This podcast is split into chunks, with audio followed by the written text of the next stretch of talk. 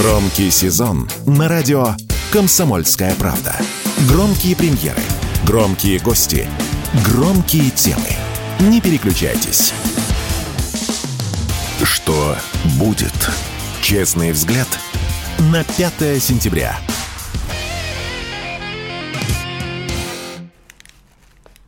Алло. Да, мы вернулись в студию. Игорь Виттель, я представлю Игорь Виттель, новым, новый час, да. А, Новый час, да. Новый мы час. Новый час. Новый час, Опять, а новый час. час. Новый час, новый час. Михаил... Здесь Игорь вопрос. Виттель и Михаил Шахназаров. да. Здесь вопрос, говорит, зачем Константин Кнырик наговаривает на Притулу, что он гей, у него трое детей. Я вам могу показать э, э, геев, да, этих с техническими женами, у которых там по пять детей бегает несчастных. Дорогой Михаил Сергеевич, Так. может, мы уже соскочим с этой темы, да? Ну, просто вопрос задали, я ответил. Да. Да. Ну, а тут мы сейчас начнем. Ладно, бог с ним. Значит, напоминаю, трансляции идут везде, во всех наших каналах. Виталь Реальность, Их у Москвы, Абзац и телеграм-канал радиостанции «Комсомольская правда». Везде есть ссылки на все наши трансляции. Подписывайтесь, ставьте лайки. Кто подерзее, можете попробовать поставить дизлайк. Мы вас с Михаилом Сергеевичем Вычислим. проклянем. Не, не Вычислим надо, не и надо, не проклянем. Вы- Давайте э, продолжаем наш А, да. искрометный эфир. Да, продолжаем наш искрометный эфир. Э, Новый час, и к нам возвращает часик в радость, так сказать. Леонид Федорович Крутаков, политолог, доцент финансового университета при правительстве Российской Федерации. Леонид Викторович, здравствуйте. Доброе утро. Да, доброе, доброе утро. Да, но мы вот сегодня начинали с э, Михаилом Сергеевичем э, Ты кто по отчеству забыл? Станиславовичем. Игорь Станиславович, понял. Да, э, разговор о визите э, Эрдогана к Путину, и, ну и, в общем-то, о грядущей двадцатке хотелось бы поговорить. Ну, давайте сначала о вашей оценке визита. О его итогах. А? О его итогах. А, его итогах. Ну, Вот итоги, мы решили, что Эрдоган обиделся и расстроился. Да, совсем причем. Ну, да, наверное, Эрдоган рассчитывал на большее. М, Итоги, на мой взгляд, вполне ожидаемые, и слава богу.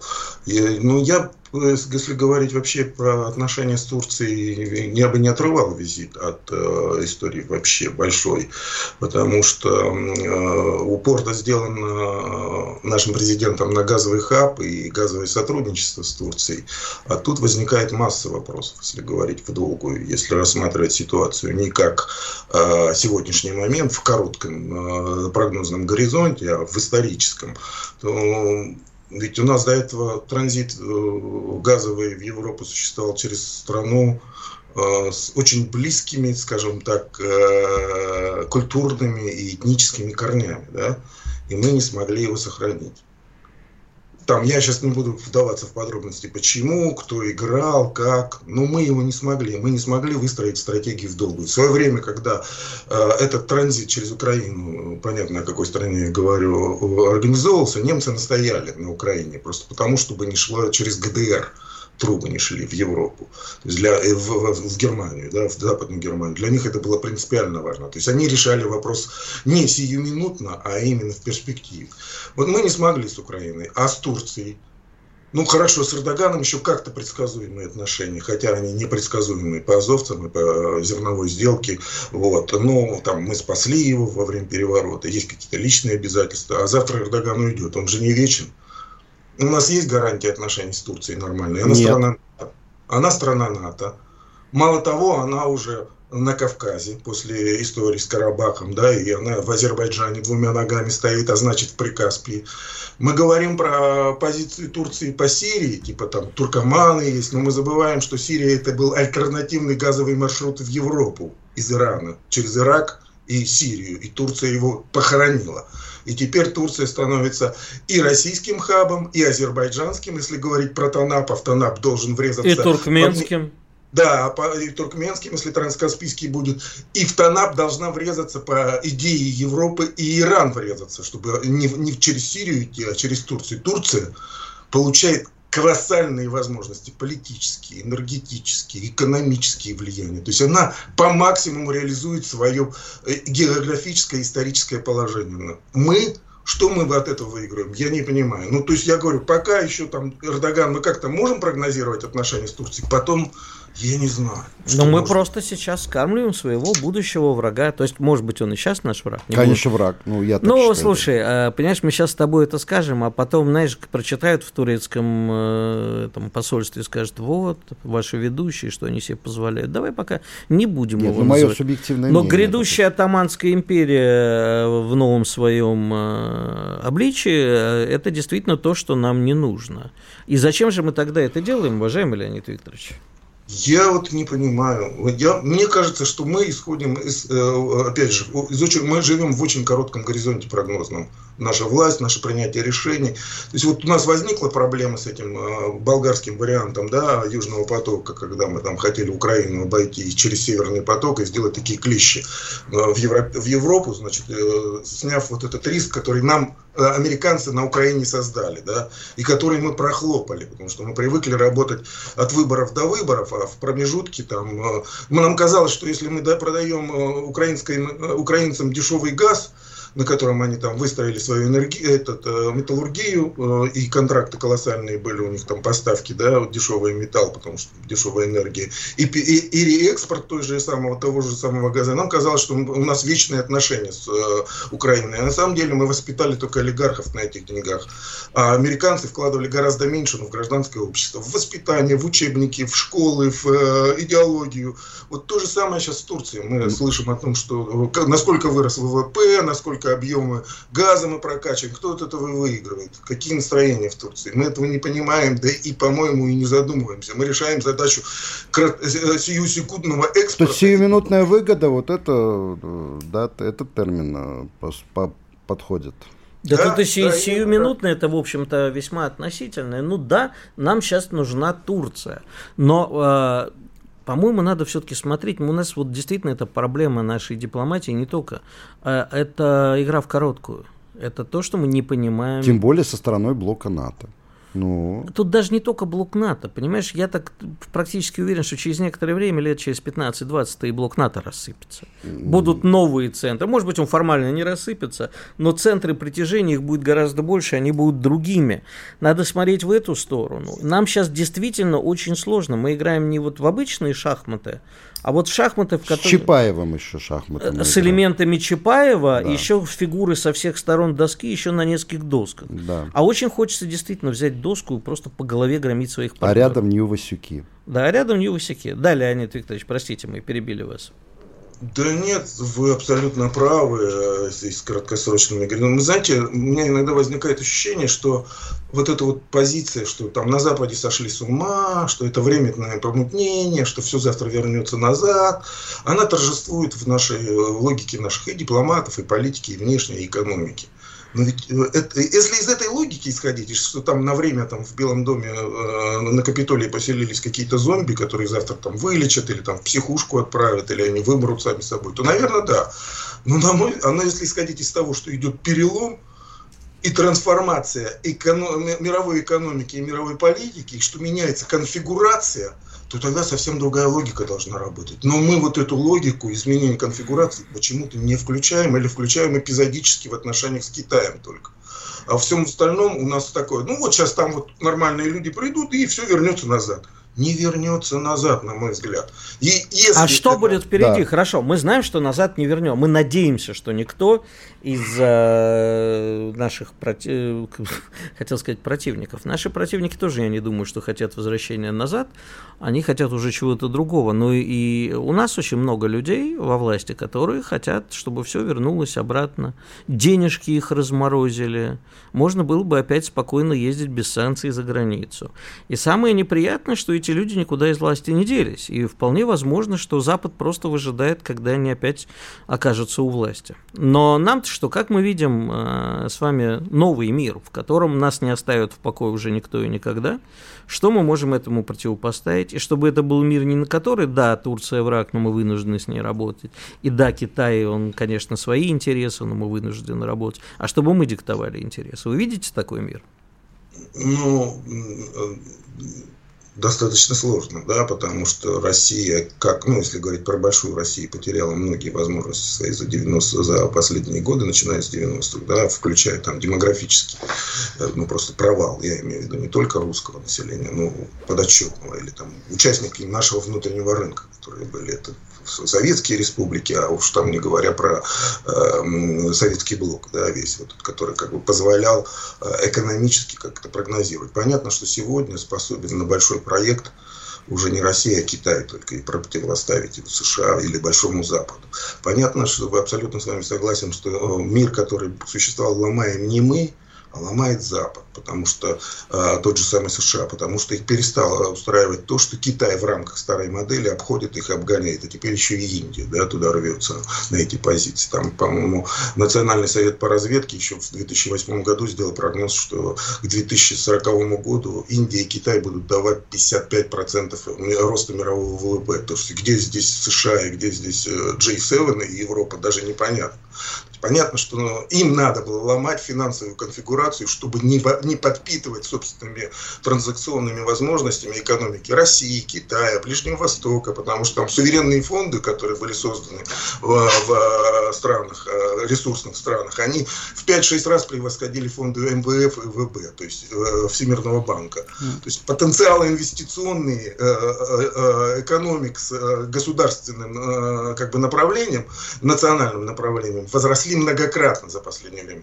В этой конструкции у США шансов сохранить свое глобальное лидерство не было. И, операт, и, и функции оператора мировой экономики глобально не было. Поэтому им надо было ломать, и они его ломают через колено. А...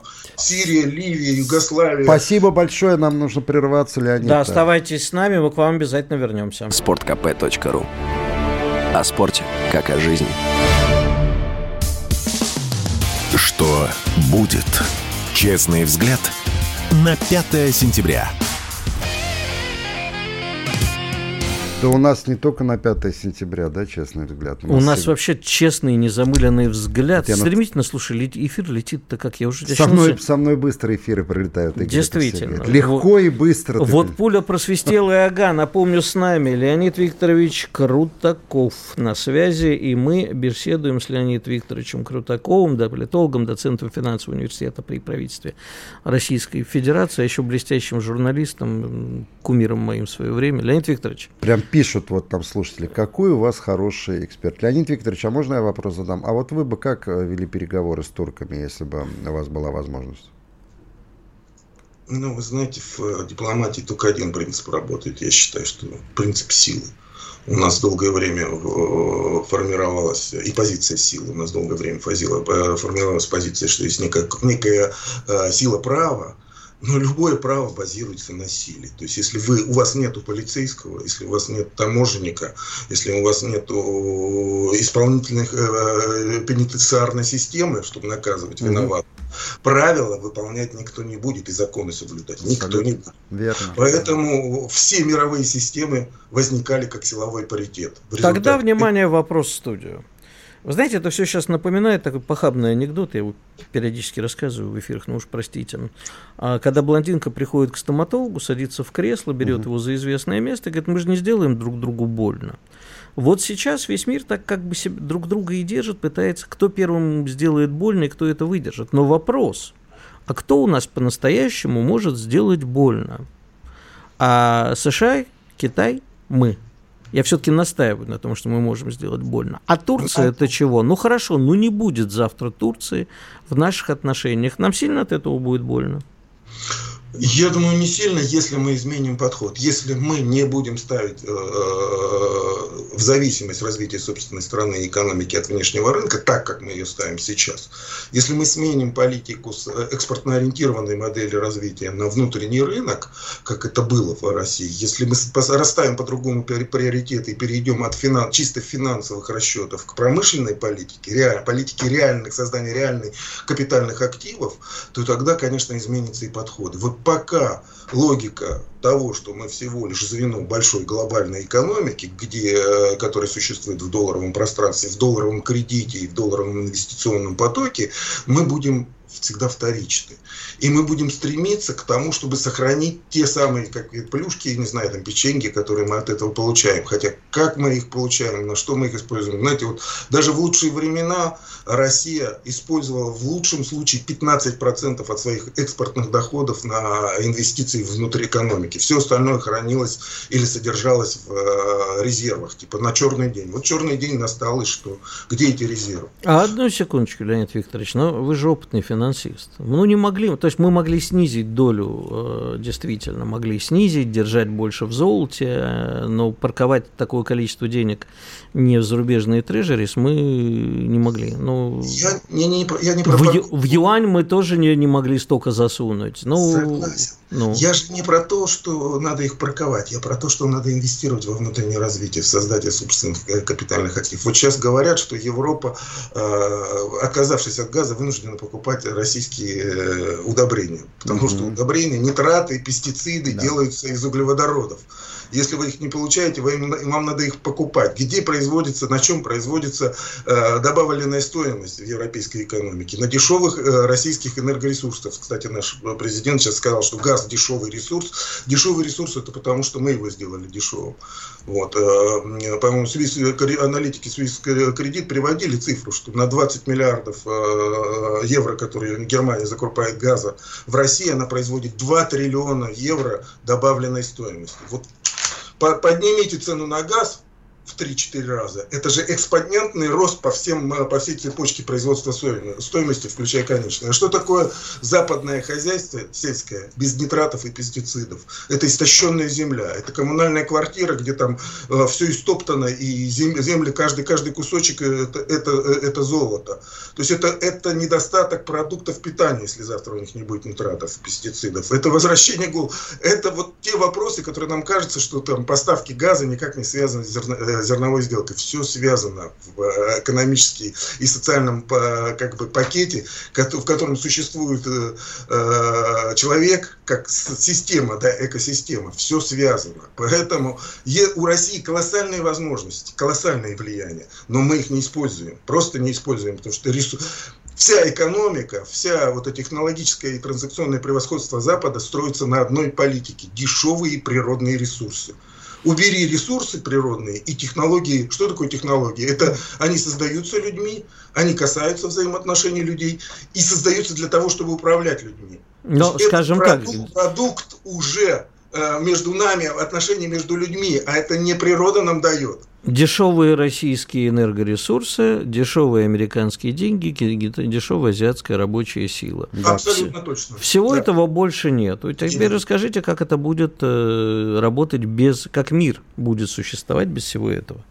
Вот, это, конечно, вопросик, да. Вы абсолютно точно объяснили, как бы, как существовала глобальная модель.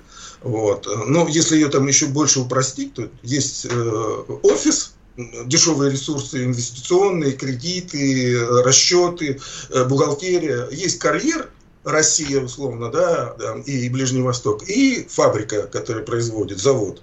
Это Китай и Азия. Вот смотрите, вот три центра между собой поссорились, да. Э, завод и карьер могут э, существовать без бухгалтерии? В принципе. Могут. А бухгалтерия без завода и без карьера?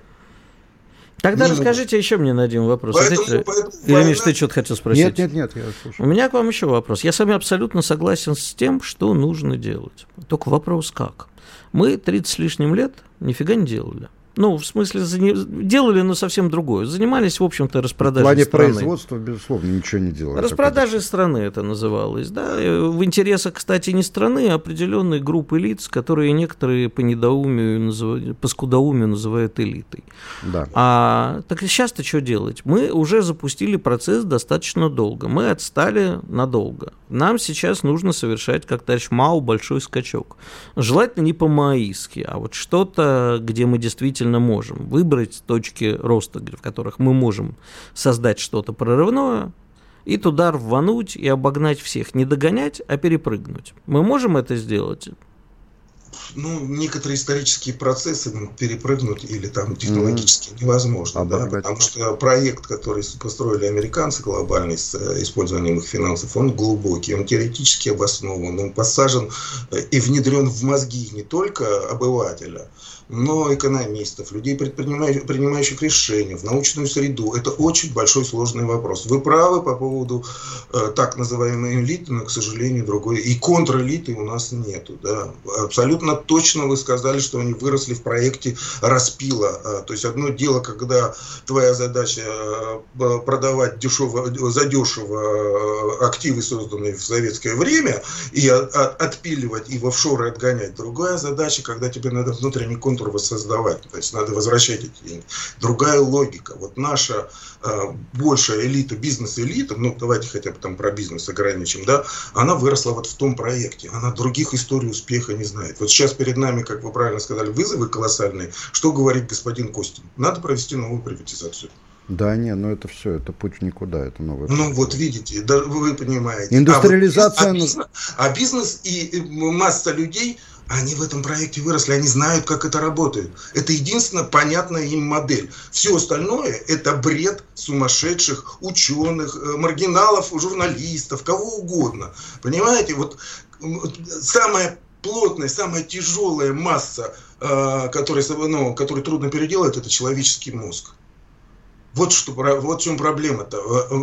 Без кадровых изменений. По поводу новых... Это, мы, мы, мало того, мы же вырастили, вырастили целое поколение там, молодых этих бизнесменов, у которых на примере э, как бы, истории успеха э, и, и формируется подход к жизни. Надо до 40-50 лет нарубить деньги, а потом жить спокойно на доходы от процентов. А вот у меня есть предложение, Леонид Викторович, Михаил Сергеевич. Да. Я, я знаю, что нужно делать. Так. Первым делом в стране нужно запретить книгу «Атлант расправил плечи.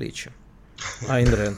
Чтобы люди перестали читать. Вот подобные, не только ее, а чтобы люди перестали читать подобные учебники жизни, а запретить приезд сюда Тони Робинса и а. прочих, всех, вот чтобы э, вот эта вот э, история, на которой размягчились мозги, остатки мозгов, которые у нас были, были запрещены. Я никогда в жизни не думал, что я буду призывать запрещать книги. Но вот в данном случае, мне кажется, может, это всех действительно на свалку истории. Но невозможно. У меня есть друзья, как, так же, как и у вас у всех, наверняка они есть. Крупные предприниматели, состоявшиеся люди, которые дружно побежали за безумные деньги покупать билеты на вот этого продавца воздуха, для Это, тех, конечно, кто не знает, Тони Робинса, который рассказывает, надо пить больше воды. Не, не нужно так. Хочешь стать успешным, так станем. Да, вот эту всю, вот эту вот всю НЛП просто и все. Ну. Нужно выгнать к матери нашей страны. Да, Леонид Викторович? Согласен, потому что литература, которая и книги, которые достойны прочтения и, в, и, и в, э, из, изучения, у нас почему-то не замечаются. Вот самый яркий пример для меня из последнего, это был э, «Капитал 21 э, века» э, Тома, Тома Пикетти, который во всем мире произвел да. фурор, стал бестселлером. А у нас максимум, что, что я нашел по этому поводу, это, по-моему... Выжимку из этой книги я видел, да. Выжимку, а до этого было то ли Мау... А у нас время подошло к концу. Мау, кто-то из наших экономистов написал, глянь, любопытная штучка. Ну mm-hmm. да. Человек доказывает. Леонид это, Викторович, время закончилось. Леонид Крутаков был с нами, надеюсь, в ближайшее время еще увидится. Мы идем на большой перерыв, где мы с Михаилом будем отвечать на ваши вопросы. Радио «Комсомольская правда». Никаких фейков, только проверенная информация. Что будет? Честный взгляд – на 5 сентября. Продолжаем наш... Э, продолжаем. Искрометный эфир, можно сказать, Игорь Виттель. И Михаил Шахназаров. И мы сейчас представим нашего нового гостя. Так. И с темами, с которыми... Ну, сейчас я дам Михаилу Сергеевичу наконец слово, а то что я все один отдуваюсь. Значит, э, мы сейчас будем говорить э, с Андреем Ваджра, да, аналитиком, писателем, главным редактором сайта «Альтернатива». А будем мы говорить о возможном возвращении, как называли его простонародно, Магдачной. Магдачной, да. Магдачной. Ну, не только Магдачной, многие стали посматривать-то а, многие стали посматривать, конечно. Давайте поговорим а, вот с Андреем Ваджером на эту тему, на тему возможного возвращения. А, Андрей, доброе утро. Доброе утро. А, мы вас не видим. Мы Сейчас вас... появится, появится, Да. Андрей, я думаю. Значит, э, вот э, я-то помню, как Макдональдс заходил на территорию, значит, э, Советского Союза. Советского Союза еще, да? Они, они Конечно, появились. 90-й год. 90-е Январь годы. 90 года. Да, и, по-моему, у истоков его стоял будущий, в то время будущий министр потребительского рынка города Москвы Малышков, да, с нашей стороны СП было создано, да, да, да. Я не помню, я помню, что там в основном были товарищи из одной Северокавказской республики. Потом были там э, восторженные детишки, которые давали интервью. Помнишь, как здесь все чисто, совсем другой мир, да? Э, все такие улыбаются, а у нас-то никто не улыбался до этого, ты понимаешь? У нас... Только одна иноагент сказала, что вы не понимаете, это был глоток свободы. Я знаю, Я даже... ненавижу очереди. Это, Очередь- Майя, это Майя Кучерская, которая не владеет русским Нет, языком. это не Майя Кучерская. Майя это- Кучерская сказала недавно, что закрытие Макдональдса это- Про, про Макдональдс глоток свободы сказала твоя любимица иноагент Ксения Ларина. А, вот, а она, значит, Кучерская повторила. Да. Она сказала, значит, она преподает в высшей, высшей школе экономики до сих пор. Она заявила, что закрытие Макдональдса для меня это перекрытие воздуха, это вот глоток свободы. Но Это- неважно, Андрей, как вы относитесь к таким мыслям-то? К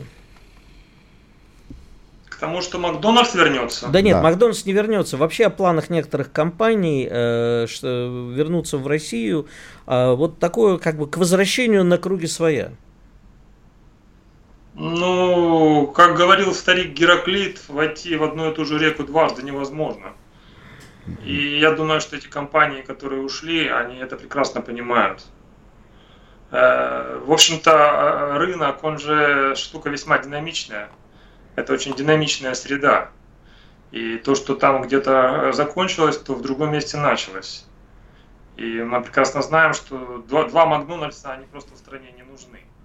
Тем более, что, скажем так, э, продукция Макдональдса, она, качество продукции Макдональдса, она всегда под большим сомнением. Мои знакомые, э, которые там работали, э, студенты, там, школьники на, на каникулах, вот, они очень, скажем так, в, э, в личных разговорах, личных беседах не рекомендовали пищу есть. Ну, максимум это там мороженое покушать. Это вот как бы вот этот максимум. Вот, поэтому мечты Макдональдса вернуться, но это будут мечты, да. Ну А давайте... как вы, Но дело в том, что у них есть опция выкупить бизнес, значит, обратно, но при этом а, сохранить контрольный пакет акций за нынешним владельцем Александром Говором, да, то есть который Слушайте, открыл. ну это тоже мечты. Это тоже мечты. Давайте просто, ну, опять-таки, ну, чтобы не зацикливаться на Макдональдсе, Да. посмотрим шире на ситуацию. Да, Ведь э, когда начальство в Вашингтоне сказало всем э, европейским компаниям быстро э, и шустро уходить с рынка России, то, в общем-то, я не знаю ни одной компании, которая бы хотелось это делать. Многие сидели, выжидали. да. Многие сидели, выжидали месяцами, они в надежде на то, что скоро все закончится. Вот, вот этот кипиш пройдет, и мы останемся. Сидели, даже, даже э, платили зарплаты персоналу. Э, старались это вот сохранить все, что они создали за эти э, годы. Что многие вложили очень много в Россию. Нет, давай- Действительно, э, достаточно серьезный бизнес А создан. давайте вот, как Андрей предлагал, прости, Миш, Да. шире возьмем. Вопрос же не в Макдональдсе. Вопрос, действительно ли заменилось, смогли ли мы создать альтернативу? И вообще надо ли ее создавать? Может, вообще надо идти другим путем, создавать свои, даже в Макдональдсах в других странах. Очень часто были элементы национальной кухни и есть, а почему-то у нас не было этого. А потом да, вообще, Макдональдс. Да, ну, да, продолжай. Да, сейчас, подожди, я просто хотел вот о чем сказать. Когда началась вся эта история, когда стали говорить об уходе Макдональдса, а, мой добрый товарищ, я думаю, ты его тоже знаешь, владелец теремка Миша Гончаров сказал, что типа, ну вот мы в России мы не можем создать технологически такую Мгм. компанию, не можем создать все те э, саму Цепочки. технологию, цепочки, Да. скорость. Да. А Макдональдс, ну да, это плохо, но это, тех- это же технология, Машина. это не еда, это машина, это Машина. фастфуд. Это, на по- извините за выражение, но пожрать, это не про еду, это именно про Это, жратву. да, абсолютно. Значит, да, мы не можем. Но с уходом Макдональдса, я не знаю, я хотел на днях, кстати, впервые зайти во «Вкусная точка», которая рядом с нашей редакцией вроде было. Вместо этого стоит большой теремок. Я обрадовался. Так. Зашел в теремок. И увидел, что в теремке стали обслуживать намного хуже, да простит меня Миша. Конкуренция уходит с рынка, падает. Я не за Макдональдс, я вообще ненавижу фастфуд.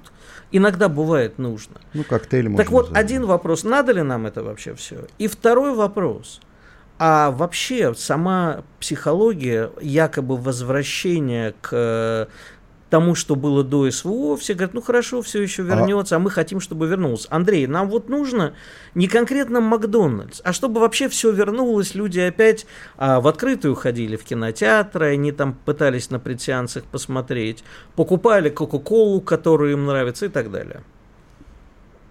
Так Кока-Колу покупают. Ну, Да. они же говорят не та Кока-Кола, казахская не та, армянская, даже Слушайте, китайская но- не та. Мы хотим американскую, говорят они. Слушайте, я на этих выходных, я не люблю ходить по магазинам, но на этих выходных э, пришлось выбраться в торговый центр. А- Один из центральных в Петербурге, шикарный, многоэтажный, там красивый, это любимое место Мгм. горожан, особенно это детворы и так далее.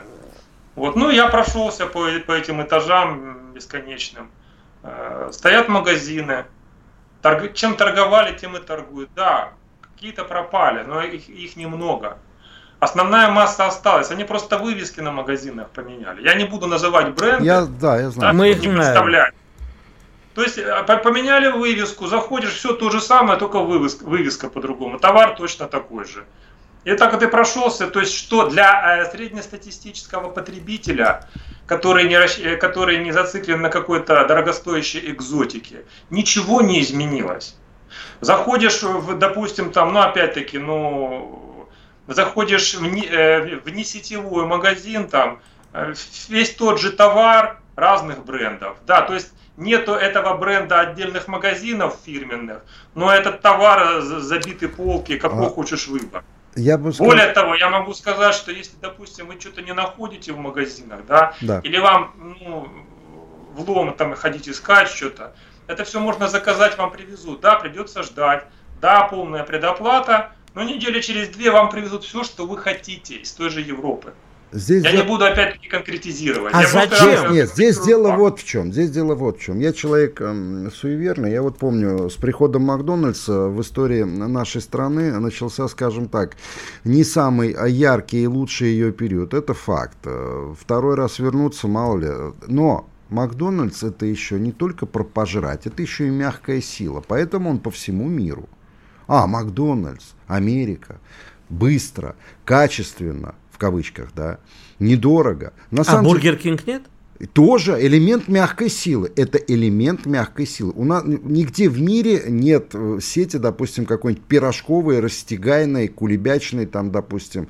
И, ну, нету. Мы, к сожалению, эти моменты вот как-то упустили. А они воспо... Я понимаю, это и про бизнес, но это и про продвижение каких-то вот потребительских этих смыслов. Поэтому я не хочу лично, чтобы Макдональдс возвращался. Или, допустим, BMW или Mercedes или другие бренды, которые взяли, обрубили ПО, оставили нас без техобслуживания, допустим. Я теперь фанат китайских автомобилей. Я тоже. Секта. Вот Китай, вот Только с- я бы хотел быть фанатом российских автомобилей. Я тоже фанат китайских Безусловно. автомобилей теперь. Безусловно, Игорь, я за то, чтобы автомобилестроение в нашей стране развивалось. К сожалению, за долгие Мне годы... нечеловечески обидно, Мишенька и дорогой Андрей, а что китайцы сейчас переплюнули уже все давно и Мерседес, и. BMW, и все. Они делают такое, что глаза на лоб лезут. Абсолютно. И главное, что каждый месяц что-то появляется новое. Люди, которые хотят купить, мне рассказывали, вот я выбрал себе такую Да. электричку, А уже появляется новое. а появляется новое. Вот, Андрей, где наша-то отечественная? Ну, всему свое время. Что долго время Китай идет. просто, э, вы понимаете, тут же Китай же в в иных условиях существовал. При иных обстоятельствах. Другая культура труда. Китай американцы раздували, нас-то не раздувал никто. Мы двигались самостоятельно, и мы сейчас двигаемся самостоятельно. А в К Китай 91 вкладывались году, Андрей, Китай, Да. несмотря на всю надутость американцами, пребывал в состоянии гораздо худшем, чем У Советский них Союз. рывок. Я еще раз повторяю, что э, американцы целенаправленно вкладывали большие инвестиции в Китай. Более того, они не просто строили заводы, на которых производили свою продукцию, они китайцам отдавали свои технологии. То, что не, не отдавали, китайцы воровали. То есть Китай находился, да, американцы рассматривали Китай как противовес России геополитический. Из-за этого они раздували. Плюс низкая себестоимость. Да, это дешевый труд китайский. Этим китайцы и воспользовались. Американцы надували, раздували, поддерживали. Они, по сути, руками, американскими руками модернизированная экономика была Китая. Но, ну, к и надули время, сами да, себя. Да. У нас время подошло, подошло к концу. концу. Напомню, Андрей Ваджер, аналитик, писатель, главный редактор сайта «Альтернатива» был с нами. Спасибо большое. Андрей, ну, американцы-то себе надули. А вот вопрос, кто же заставит нас самих себя надуть при всех наших возможностях? Вот это уже вопрос. Об этом после Жареный выпуска петух. новостей и рекламы. Громкий сезон на радио «Комсомольская правда». Громкие премьеры, громкие гости, громкие темы. Что будет? Честный взгляд на 5 сентября – Люди с самыми честными глазами а, сейчас в студии. Это Игорь Виты. И Михаил Шахназаров, да. Комсомольская Знаешь, правда с вами, да. У меня э, была одна знакомая, которая про другого нашего знакомого сказала великую фразу. Говорит, так. у него такие глаза, как будто он у тебя уже что-то украл, но ты об этом еще не знаешь. Но... Когда мне говорят самые честные глаза, да. я вспоминаю эту великую фразу. Ну, а смотрите, к сожалению, финальная часть нашего сегодняшнего эфира. Да. Начали мы с того, что Турция наш старый новый враг, что нас еще будут поджигать с той стороны. Но я не могу задать Михаилу, как отчасти моему земляку. Дело в том, что часть нашей жизни с Михаилом прошла в прекрасном городе Риге. Да. Я умудрился везде как-то, видимо, пожить, да. хотя у меня родители не военные, но вот Рига меня многим в свое время. Так вот вопрос, Миш. А сейчас очень многие говорят, вот сегодня коллеги тоже, смотрю, в одном СМИ пишут, что новая война нас ждет со стороны Польши и Прибалтики. Ты считаешь, что Прибалтика действительно втянется в авантюру, например, попробует отрезать Калининградскую область, которую ты недавно посетил с блестящими гастролями. Да, Калининградская область э, меня поразила, просто поразила. Вот, еще раз повторю, когда я увидел тот же Светлогорск, Зеленоградск, Янтарный, я понял, что Юрмала нынешняя, это такая даже не рыбацкая деревня, а какое-то захолустье. А вот, кстати, еще один вопрос. Приморская. А вот про Юрмалу я тебя хочу спросить. Ага. Ведь э, Зачем латыши разрушили все, что было советского, и потом российского? А вот я тоже регулярно ездил в Латвию на машине и часто бывал в Юрмале. Юрмала при потоке, кто жил в Юрмале? Россияне. Все понакупали. Кто, кому строил особняки Заха Хадид, известный э, да, покойный там, ныне да. архитектор, да, великая. Российские олигархи. Ну, не только олигархи, там вся элитка наша жила. Ну, многие олигархи покупали дома по пьяни, На... потому что за 3 миллиона долларов купить дом в Юрмале, это себе так, так себе удовольствие, знаешь. Там да, но неважно, покупали. Рестораны. Вот мой любимый 36 лейн, ты мне сказал в перерыве, Закрыт, что он закрылся, да. да? А потом все ушли. Вот они о чем думали? Что действительно существует в Латвии какая-то своя экономика без россиян, кроме как отмыва денег через латышские Понимаешь, банки. Понимаешь, в чем дело? А вот идея латышей, э, да, она заключается в том, чтобы остаться одним. То есть вот нет никого, есть родной любимый хутор, а нет ни русских там, нет ни белорусов, ни, ни шведов, там не надо никого. Мы одни. Мы к истокам идем, и нам хорошо. И когда я первый раз об этом подумал, все-таки пытался отогнать от себя эту мысль, но получилось именно так. Понимаешь, во что превратилась Латвия? Вот сейчас были выборы у них в Сейм, да? Угу. А, и многие говорили, ну все, страна практически разрушена. Страна в состоянии рецессии, сейчас придут новые люди. Пришли от, абсолютно те же люди по одной простой причине. Латвия а, – это страна чиновников. На выборы пошли чиновники и их семьи и проголосовали за своих родных своих же, и да. близких, которых более-менее пока подкармливает Евросоюз. Поэтому Латвия из витрины Советского Союза превратилась в захолустье. Почему превратилась? Да нет, не латыши это сделали, конечно, не литовцы убивали Литву. Да? Американские товарищи, они четко проводили свою политику. Они промыли мозги, у вас только один враг, этот враг находится в России. Да? Вы должны сделать все, чтобы избавиться от э, присутствия малейшего упоминания. Да? Вот, э, я имею в виду и памятники. Ну, когда памятник Пушкину выкорчевали после но победы... это сейчас, Мишенька, ну подожди, но в 90-е годы я же, я, к сожалению, еще и принимал участие в этом, потому что наивный демократ был, понимаешь. А, так вот, скажи мне, тогда добровольно пошли без всякой американской пропаганды.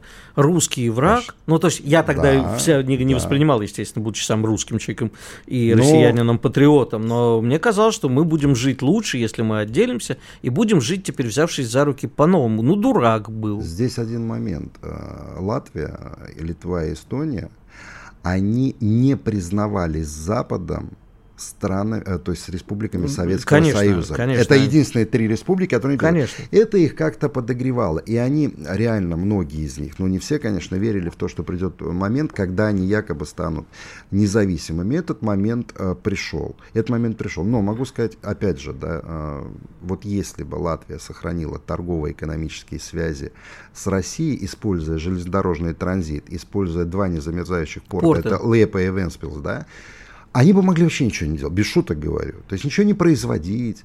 Да? Они бы могли вот на эти деньги э, нормально содержать, вот Латвия себя могла бы содержать на эти деньги. Но экономические связи с Россией были порушены, а произошла деинстру- деиндустриализация, преступления в Евросоюз были закрыты все производства, и страна покатилась по наклонной. Вот, по поводу войны и возможного участия в боевых действиях прибалтийских республик. Безусловно, сами прибалтийские республики на такую авантюру, которая закончится для них, безусловно, потерей государственности, а может вообще и потерей территории, я имею в виду на их месте Балтийское море заплещется, они сами не пойдут. Это либо какая-то провокация, либо прямой приказ, э, значит, из штаба блока НАТО, потому что на территории Латвии, Литвы и Эстонии находятся части канадские, да, американские, и если такой приказ будет отдан, с, э, истребители находятся, вот, то вполне... Я, я прифигел, я несколько лет назад пошел гулять по Риге, да. И смотрю, значит, рядом со мной люди в какой-то странной форме, явно да. не латышской. И я, я не знал, честно да. говоря, что там стоит военная часть американская. Я Канадская так... и американская, да. Да, и я у друзей спрашиваю местных, говорю, пацаны, это что? Они говорят, так у нас тут база, ты не знал, что ли? База, да, и база в Адаже, где был вот полигон в советское время. Ты знаешь, очень грустно еще, что местные русские, не поддерживающие все это, они молчат. Потому что Игорь, боятся. Игорь, боятся. Тебе и Игорь вызывают людей, вызывают людей и спрашивают, мы посмотрели ваш Facebook, у вас в 2020 году стоит лайк под фотографией, посвященной победе Советского Союза в Великой Отечественной войне. Это вы ставили этот лайк? Поэтому, когда я приехал в 2014 году в Москву и начал э, слушать здесь вот от этих товарищей, э, как называют сейчас релакантов, что в России нет свободы слова, я, я сказал, ребята, у вас не то, что с, свобода слова, у вас словесный беспредел. Люди боятся. Кстати, Латвия сейчас э, впер, впервые в истории э, дети пошли в школы, где нет русского языка обуч, обучения вообще. Вот приходит мне знакомая повела сына во второй класс, приходит, подходит преподавательница, говорит, доброе утро, а та ей говорит, лабрит по-латышски. Она, она говорит, я к ней обращаюсь, она мне опять по-латышски отвечает, хотя она прекрасно владеет русским. Оказывается, им запретили учителям общаться с родителями на русском языке. Ты знаешь, у меня все закончилось в 91 году, когда я в Риге у продавщицы цветов заговорил с ней по-латышски. Я, ну, я вообще во многих странах, где я бываю, какое-то время провожу, стараюсь какие-то элементарные фразы-то знать из уважения к культуре страны. Я заговорил с ней по-латышски, она мне в ответ говорит, слышь, свинья, мог бы научиться нормально по-латышски говорить. Я говорю, что, простите? Ну, это, это конечно, такая попалась, наверное, хуторяночка. Обычно они расплывались э, в такой улыбочке, когда с ним... У меня была занятная история, эта девушка живет уже давно в Австралии. Это, такая, это реальный случай. Она была очень активна, знаешь, эти девушки, которые занимаются и плаванием, и конным спортом, угу. да, и вязанием. И она пошла... А по вечерам, вечером еще немножко шампанского? Ах, естественно. Винишко. А иногда и немножко. Так вот, э, значит, будучи такой активной, э, она вот в этот период становления независимой Латвии э, пошла на курсы латышского языка. Они же говорили, латышский просто обязательно, не, не, не вздумай не выучить. И, значит, вечером она как-то говорит, да, все-таки странные они а, латыши. Я говорю, что такое? Ну, я же пытаюсь практиковаться, а у меня э, не все получается, но можно как-то реагировать э, более адекватно. Я говорю, что такое? Она говорит, я пришла на Рижский вокзал, говорит, там очередь на такси стоит. Там очередь была достаточно uh-huh. такая серьезная. Я подхожу, говорит, стоит такой мужчина высокий. Ну, говорит, вот видно, ты такой с чемоданчиком. Я подхожу и спрашиваю, за вами стоят? А он, а я говорю, а как ты спросила? Он говорит, ну, пьем ставая. Он mm. так посмотрел, говорит, пошлайкне. Она его спросила, извините, у вас стоит? Он повернулся и сказал, пока нет. Она хотела спросить, за вами стоят? Я говорю, а ты не практикуйся больше, понимаешь? Вот, поэтому там с латышкой... То есть ты считаешь, что никакой э, со стороны Прибалтики, если только не будет приказа, то не будет ничего? Я думаю, будет. Будет? Да. Я думаю, будет. Мне так кажется, что будет. Ты понимаешь, в чем дело? Они же что сейчас делают? Вот а, люди, наши русские люди, которые имели ВНЖ и которые не сдали экзамен на категорию, да. их сейчас будут высылать. Это депортация. А латыши оштрафовали русскоязычные СМИ а, далеко к нам не лояльные к России за то, что они термин депортация применили. По-моему, на 15 тысяч евро или на 8, я не, ну не суть. Нормальный способ пополнять казну. Маленькая латвийская казна. Там казну, знаешь, там казну уже пополняют лет пять назад, когда я прочел главная новость. Начинаются рейды по парикмахерским налоговой. Это, пойми, это хутор. Он, он даже, понимаешь, не стоит... Я понимаю прекрасно. Он не стоит того, чтобы о нем говорить. Но мне кажется, что придет к тому, что это конфронтация. Вот сейчас же говорят, разговоры ведут о том, что необходимо американцам втянуть э, в эту войну поля, поляков. А как они будут поляков втягивать? Если они втянут поляков, то они тянут и Прибалтику, к сожалению. Но осталось совсем да, немного совсем немного. Я, кстати, могу тебе сказать, что меня окончательно добило в Латвии. Я понял, что эта страна не имеет права на существование. Так. А когда в начале 90-х я очень часто туда ездил, они похмеляют кофейным ликером. Ну, не должны пить вредно, сразу скажем, и тут без всякой Я рекламы. один раз 0,5 приговорил. Мока ты имеешь в виду, да? Да, вот страна, в которой похмеляются таким, она Нет, не имеет права на существование. Ликером не надо, я не похмелялся. Я похмелялся, как мы и любим русские люди похмеляться. Шахназаров и Виттель, русские люди, были да. с вами в студии, и Михаил появится еще раз на этой неделе, послезавтра. я надеюсь. А завтра в абзаце, да, подписывайтесь на абзацы их у Москвы. А я завтра появлюсь здесь, видимо, один, а послезавтра уже опять с Михаилом. Ждите, не переключайтесь, будем сжечь глаголом. Спасибо. Пока. Радио «Комсомольская правда». Мы быстрее телеграм-каналов.